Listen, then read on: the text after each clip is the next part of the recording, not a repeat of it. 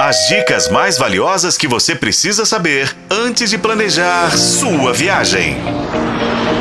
Sua viagem. Olá, ouvinte! Já fivelou os cintos por aí?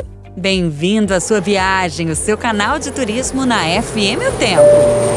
Finalizamos a semana temática sobre inclusão, falando dos destinos que são verdadeiramente inclusivos. Além de Bonito, que é referência, existem outros locais que promovem a inclusão. Dos destinos de natureza, Socorro, no interior de São Paulo, é um bom exemplo. A estância hidromineral na Serra da Mantiqueira conta com ampla infraestrutura para atender os mais variados públicos, desde famílias com crianças e pets até idosos e pessoas com deficiência ou mobilidade reduzida, sempre se preocupando também em preservar a natureza que a envolve.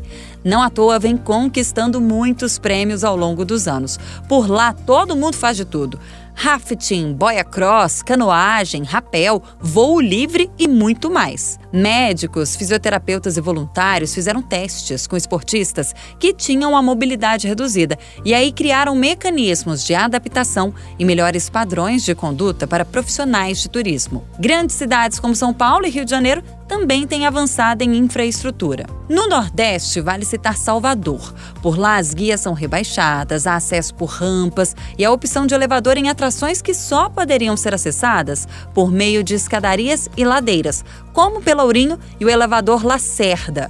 Natal e Porto de Galinhas também têm opções com ações aí pontuais. Um exemplo bacana mesmo é Maceió. Na capital de Alagoas, o Ministério do Turismo trabalha com a Universidade de Alagoas o Projeto Tatu.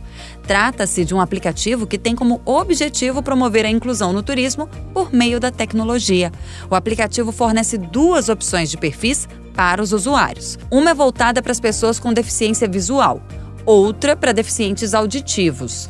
O aplicativo possibilita visita a museus e pontos turísticos de Maceió usando Bluetooth e GPS. Passou também da hora das instituições de ensino públicas e privadas terem uma cadeira sobre inclusão, né, gente? Porque é dessa maneira que a gente transforma a mentalidade das pessoas.